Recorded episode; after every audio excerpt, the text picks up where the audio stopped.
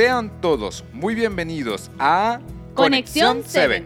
El día de hoy daremos continuidad al capítulo 2 de la historia de Jonás. Así es, hoy hablaremos qué sucedió con Jonás después que fue tragado por el gran pez. Sí, ¿verdad que el día de ayer quedamos que Jonás había sido tragado por un gran pez? Pero, ¿qué sucedió?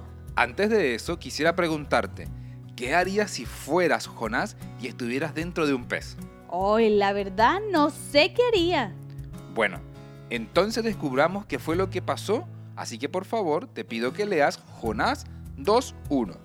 Dice, entonces oró Jonás a Jehová, su Dios, desde el vientre del pez. Acá podemos saber qué hizo Jonás dentro del pez, Laura. ¿Y qué cosa clamó Jonás dentro del pez, Miguel? Jonás comenzó a agradecer a Dios por salvarle la vida, al saber que estaba dentro de ese pez solo porque Dios así lo había permitido. Porque cuando él se hundía, él pensaba que su vida había llegado a su fin. ¿Y qué aprendizaje nos regala esta historia de Jonás? Acá podemos entender varias cosas.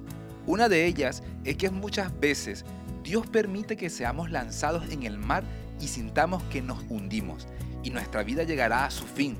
Pero en esos momentos de súplicas, Dios nos envía la solución a nuestras vidas. Tienes mucha razón. Hay distintas situaciones en la vida de las personas que hacen sentirse que la vida no tiene sentido y que la única salida es la muerte o que los problemas lo tienen ahogado. Pero en ese momento Dios actúa. Exacto. Fue lo mismo que sucedió con Jonás. Y no sé si recuerdas que Dios lo había enviado a Nínive para que les hablara y se arrepintieran. Sí, recuerdo muy bien eso. Bueno, Dios ordenó y hizo que el gran pez lo botara en la orilla de la playa, y allí entendió Jonás que debía obedecer lo que Dios le había enviado. Entonces, ¿hoy nuevamente nos insiste a obedecer? La verdad, toda la Biblia nos invita a la obediencia, pero además de eso, el énfasis es practicar la oración con nuestro Padre Celestial, no solo en peticiones, sino también en agradecimientos, Laura. De esta manera, querido oyente, y con esta reflexión queremos invitarles a orar. Oremos. Bendito Padre Celestial, hoy te damos las gracias porque nos enseñas de que tú en los momentos difíciles, tú aún así puedes escuchar nuestras oraciones. Gracias porque así como Jonás, en el momento casi de su muerte, tú enviaste la solución. Te pedimos de que si estamos pasando por alguna situación muy difícil, tú, oh Dios, puedas enviar la solución a nuestras vidas.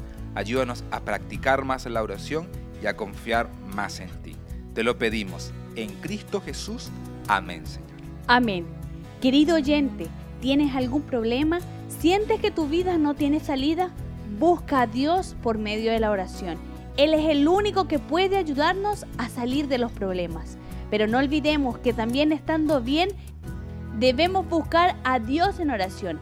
Esa es la llave de nuestras vidas.